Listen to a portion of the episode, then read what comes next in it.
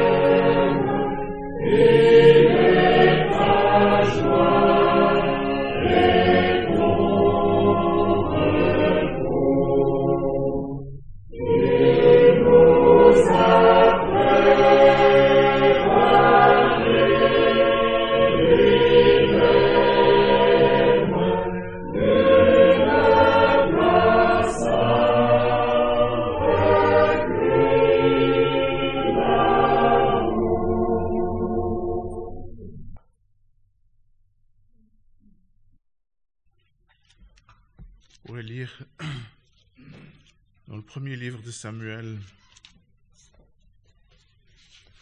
chapitre 17. Non, chapitre 18.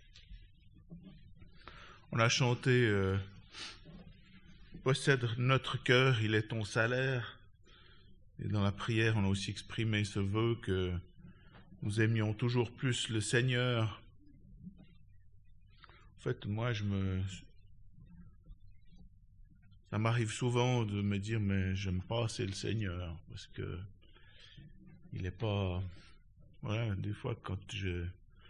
Il y a des décisions à prendre, je mets pas suffisamment sa personne dans la balance de la décision à prendre, parce que voilà, je, pèse des éléments rationnels qui me sont propres.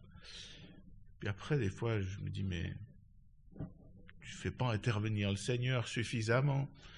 Et parce que peut-être je manque d'amour pour lui.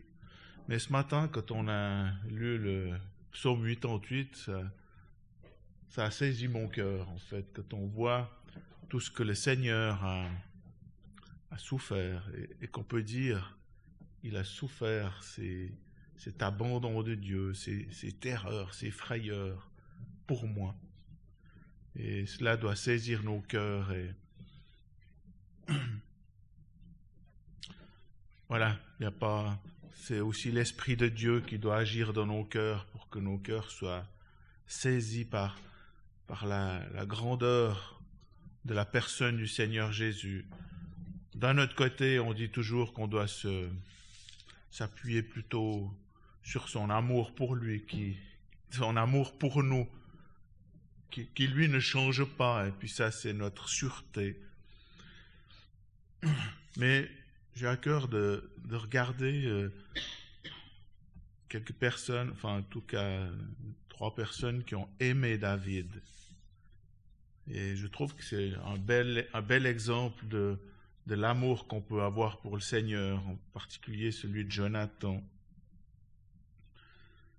Et on peut lire au 1 Samuel 18 au premier verset.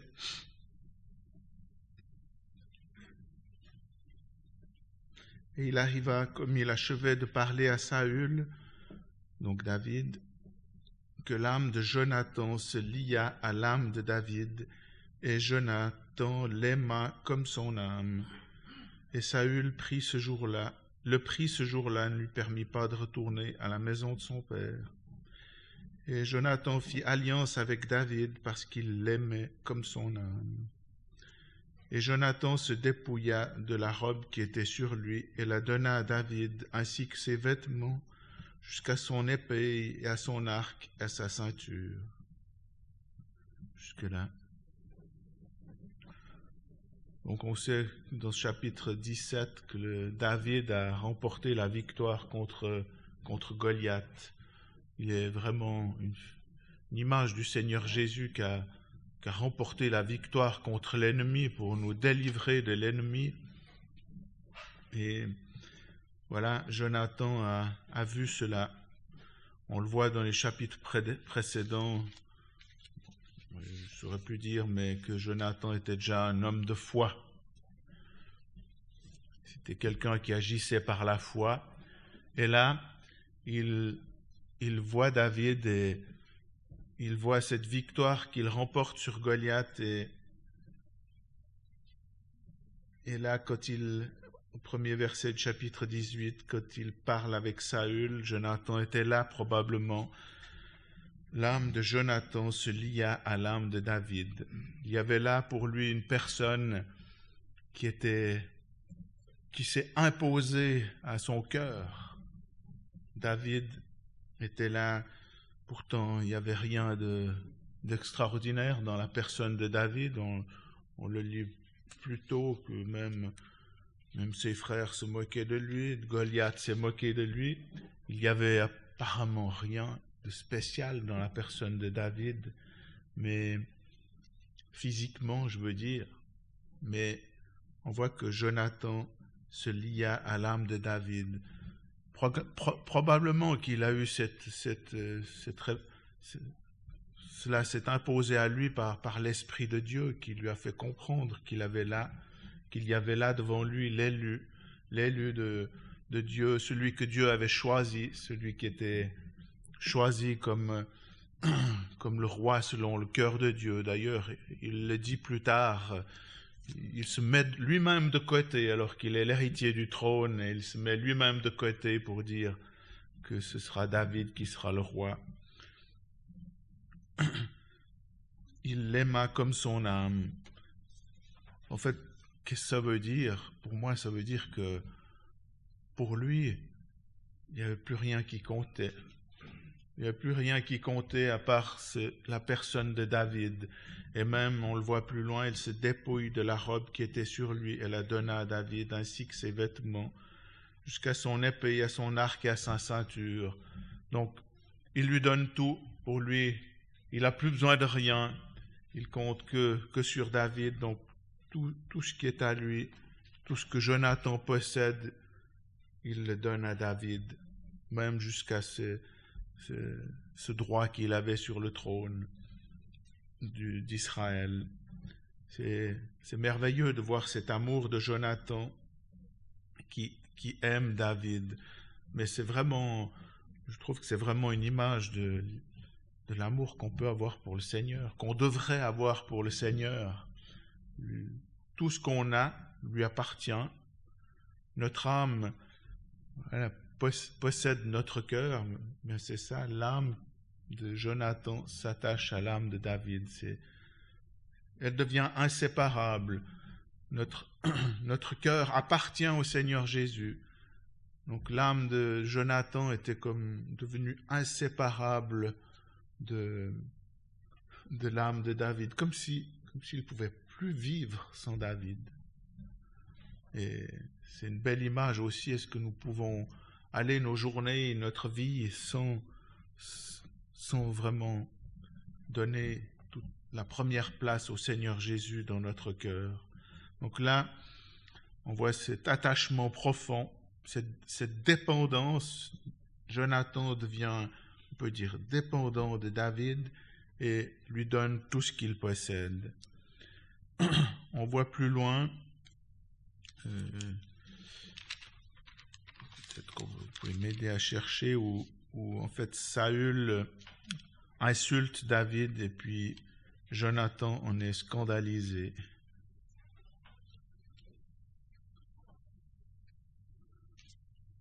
Ouais.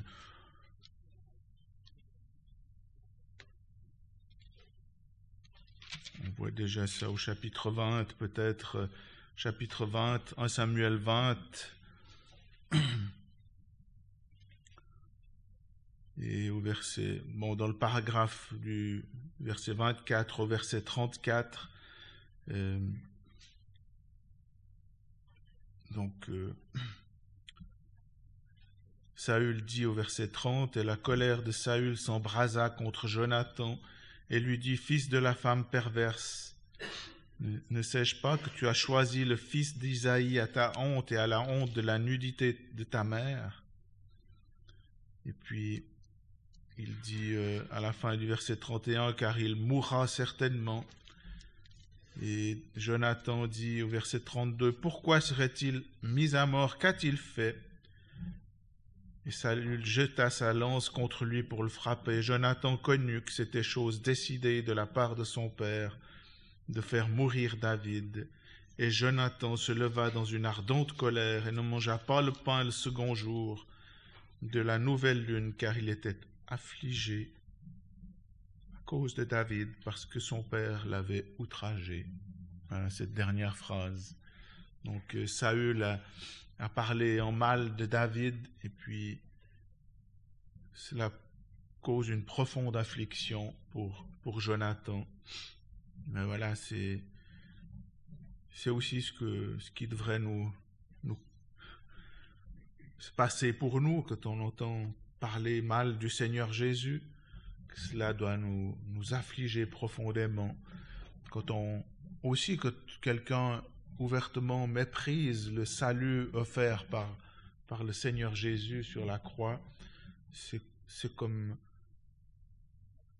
mépriser, outrager le Seigneur. D'ailleurs, c'est un verset qui est, qui est dans le Nouveau Testament. Ils outragent l'esprit de grâce, ceux qui, je ne sais plus exactement où cela se trouve, mais voilà quelqu'un qui, qui refuse le, le salut que, que l'on peut obtenir par la personne, par l'œuvre du Seigneur Jésus, c'est comme outrager, outrager le, le Seigneur, comme dire qu'il est rien,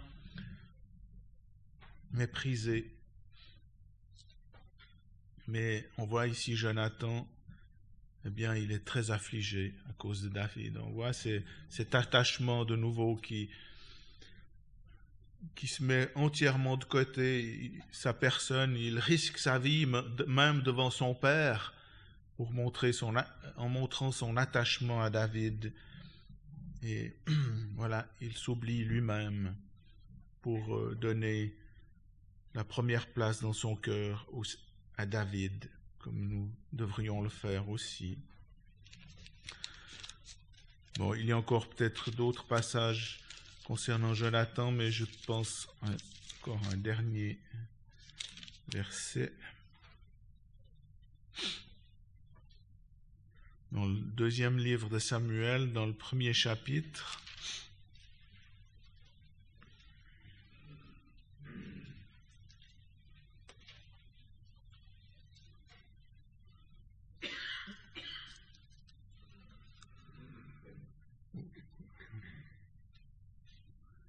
il dit que son amour était plus grand que l'amour des femmes. Ah oui, c'est 2 Samuel 1, verset 26. Je suis dans l'angoisse à cause de toi, Jonathan, mon frère. Tu étais pour moi plein de charme. Ton amour pour moi était merveilleux, plus grand que l'amour des femmes.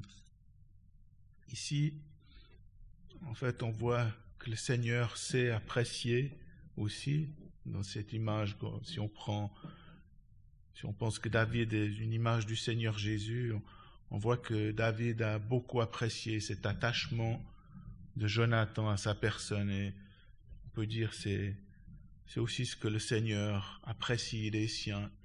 Et il le dit à ses disciples aussi quand euh, c'est vous qui avez persévéré avec moi. Il il, sait apprécier les sacrifices que les disciples avaient fait pour, par attachement à leur Seigneur pour le suivre. Et ton amour pour moi était merveilleux. C'est une expression très forte pour, pour montrer comment le Seigneur apprécie ainsi cet amour que nous pouvons avoir pour lui, cet attachement, cette dépendance, le fait que nous nous mettons nous-mêmes de côté. Et puis, ton amour est plus grand que l'amour des femmes. En fait, bon, on est dans un texte poétique, mais cela me fait penser quand même à ce, à ce passage. Peut-être un frère m'aidera à le retrouver. Il est plusieurs fois dans les évangiles celui qui aime père ou mère plus que moi n'est pas digne de moi. Il est dans plusieurs évangiles. Peut-être euh, dans Luc, j'arriverai à le retrouver, mais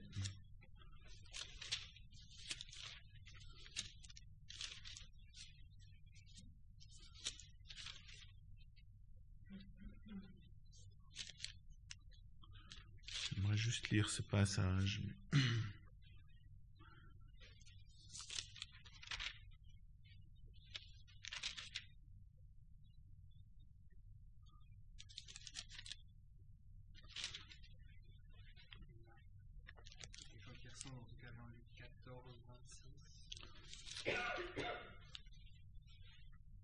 Ouais, un peu ça. On va lire ce, ce passage dans Luc 14, verset 26.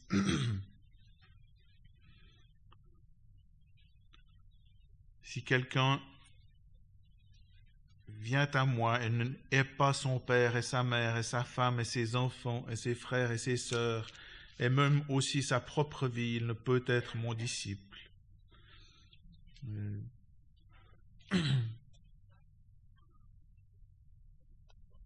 En fait, quand euh, le Seigneur Jésus, voilà, si on aime le Seigneur Jésus, c'est toute chose à sa place. Ici, ça veut dire surtout qu'en fait, la, la, personne du Seigneur Jésus doit avoir la première place dans nos affections, au-dessus de celle de notre femme, de notre, notre enfant, de nos frères. Et ce passage de, de Samuel 1, verset 26, me fait penser à ça. Plus grand que l'amour des femmes. Ça veut dire c'est plus grand que l'amour humain, c'est plus grand, cela est, est, plus grand encore que tout ce qui peut exister entre un, homme et une femme ou entre un, une personne et une autre personne sur la terre. Et ce passage de l'Évangile me fait vraiment penser que montre bien que c'est c'est le Seigneur Jésus qui doit venir en premier dans nos affections. Un autre passage dit Celui qui aime père ou mère plus que moi n'est pas digne de moi. Pardon, Matthieu, dit, on veut juste lire ce passage, merci.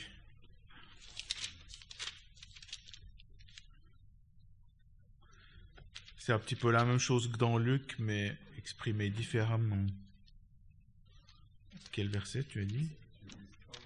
37. Matthieu 10, 37. Merci.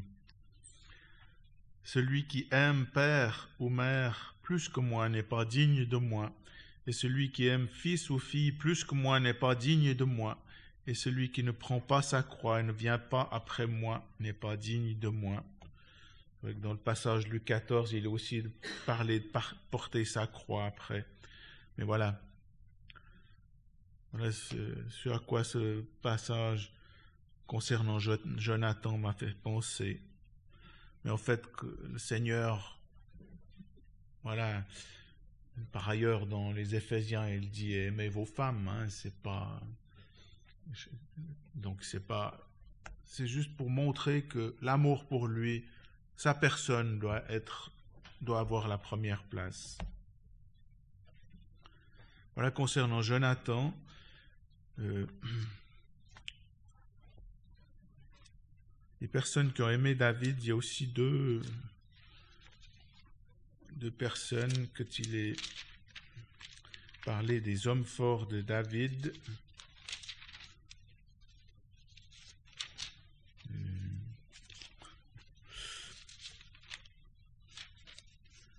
et puis, il y en a deux qui sont allés chercher l'eau à Bethléem. Est-ce que David avait exprimé ce souhait Ouais, je crois que c'est dans 2 Samuel 23. 2 Samuel 23, verset, verset 13. Et trois des trente chefs descendirent et vinrent au temps de la moisson vers David dans la caverne d'Adulam. Comme une troupe de Philistins était campée dans la vallée des Réphaïm. Et David était alors dans le lieu fort, et il et il y avait un poste des Philistins à Bethléem. Et David convoita et dit, Qui me fera boire de l'eau du puits de Bethléem, qui est près de la porte? Et les trois hommes forts forcèrent le passage à travers le camp des Philistins et puisèrent de l'eau du puits de Bethléem qui est près de la porte, et la prirent et la portèrent à David, et il ne voulut pas la boire. Mais ils en, fit une libation à l'Éternel. Et il dit, Loin de moi, Éternel, que je, fasse cela, n'est-ce pas, le sang de ces hommes qui sont allés au péril de leur vie? Il ne voulut pas la boire. Ces trois hommes forts firent cela. Ils étaient trois dans mon souvenir, ils étaient deux. Donc ils étaient trois, trois qui ont entendu ce souhait de David. Bien sûr, pour David, Bethléem, c'était un, lieu emblématique de, voilà, de, du peuple d'Israël. Et il a, il a exprimé le souhait de boire de l'eau, mais on peut dire, euh, voilà, un souhait qu'il pensait impossible. On, a l'impression qu'il qui me fera boire de l'eau du puits de Bethléem qui est près de la porte, comme pour dire ah j'aimerais tellement boire de cette eau, ce serait mais en exprimant ça, on a l'impression qu'il dit que qu'il pense que c'est pas possible. Mais voilà, il y a trois hommes qui ont entendu ça, qui ont entendu, entendu ce, ce souhait de David et, et pour eux, plus rien n'a compté que de, de satisfaire ce, souhait exprimé par David. C'est merveilleux de voir que ils ont laissé tout de côté les dangers, ils, sont, ils ont voulu satisfaire ce que, ce, que, ce que leur Seigneur demandait. Et cela nous reprend parce combien de fois nous savons bien ce que le Seigneur voudrait de nous. Nous savons bien ce quel est le souhait de sa part pour nos vies et puis nous avons de la peine à, à mettre en pratique pour euh, lui, lui donner ainsi cette première place. Et ces trois hommes ont forcé le passage, ils n'ont pas regardé à leur vie, ils ont puisé l'eau et l'ont amené à David. Mais il n'a pas voulu la boire parce qu'il il en a fait une libation à l'Éternel. C'est comme s'il a, il a dit, euh, voilà, moi je, je vais pas, je vais pas boire cette eau. C'est comme si je vilipendais cet amour qui, cette consécration des, des, de ces trois hommes, de ce qu'ils ont fait pour moi. Il en a fait une libation à Dieu. Et on peut dire que c'est un peu la même chose lorsqu'on lorsqu'on obéit au Seigneur, lorsqu'on pratique ce qu'il place devant nous, c'est comme quelque chose qui est d'agréable odeur pour lui, quelque chose d'agréable. Et c'est comme un parfum qui, qui monte devant, Dieu. Voilà ces, ces exemples de, de personnes qui ont aimé David, qui nous donnent une belle image de l'amour que nous puissions, que nous pouvons avoir pour le Seigneur.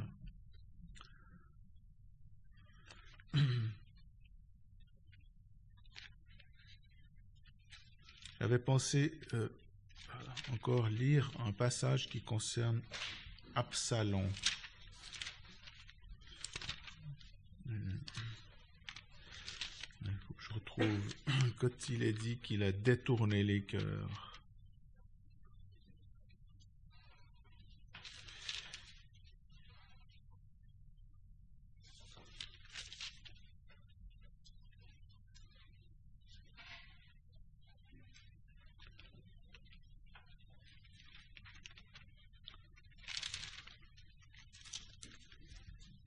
Non, c'est pas là.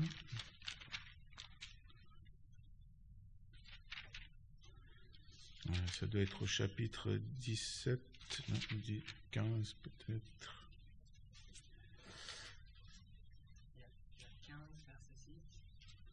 15 verset 6. Voilà, dérobellique. Donc dans ce chapitre 15, on voit que Absalom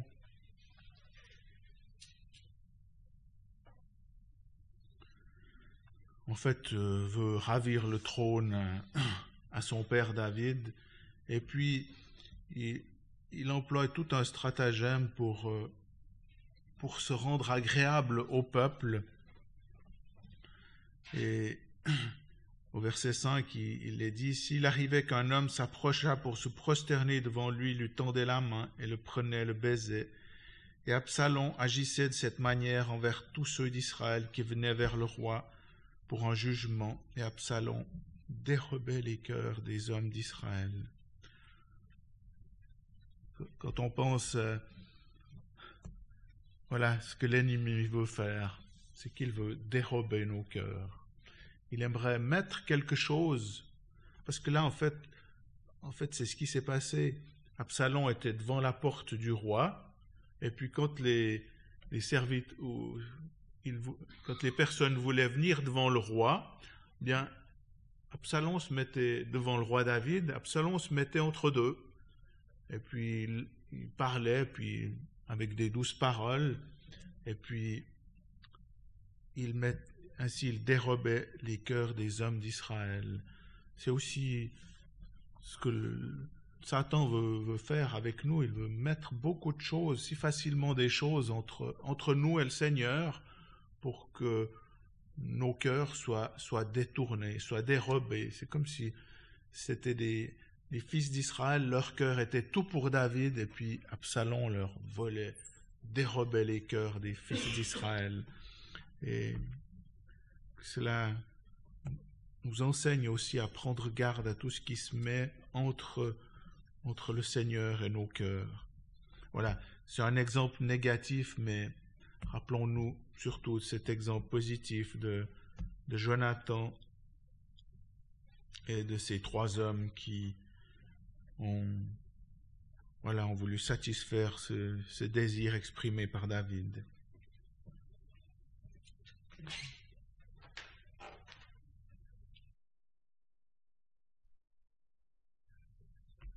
Juste un mot sur, sur ce dernier verset qui, nous, qui était devant nous dans 2, 2 Samuel 15 concernant Absalom. On peut juste relire alors versets 5 et 6. Et s'il arrivait qu'un homme s'approchât pour se prosterner devant lui, il lui tendait la main, elle le prenait et le baisait. Et Absalom agissait de cette manière envers tous ceux d'Israël qui venaient vers le roi pour un jugement. Et Absalom dérobait les cœurs des hommes d'Israël.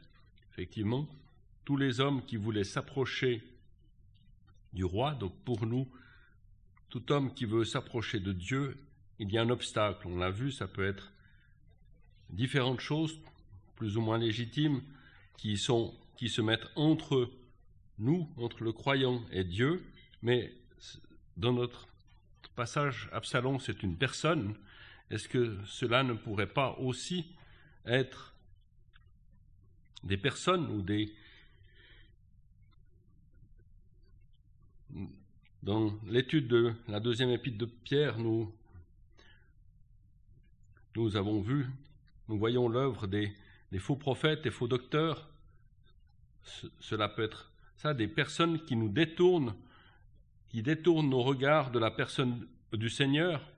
Et est-ce que cela ne peut pas aussi être, par extension, lorsqu'on on peut être un obstacle ou un, une pierre d'achoppement vis-à-vis de notre frère, et nous, nous détournons ces regards aussi, nous nous empêchons, nous nous mettons au travers de, de sa relation entre, entre lui et le Seigneur.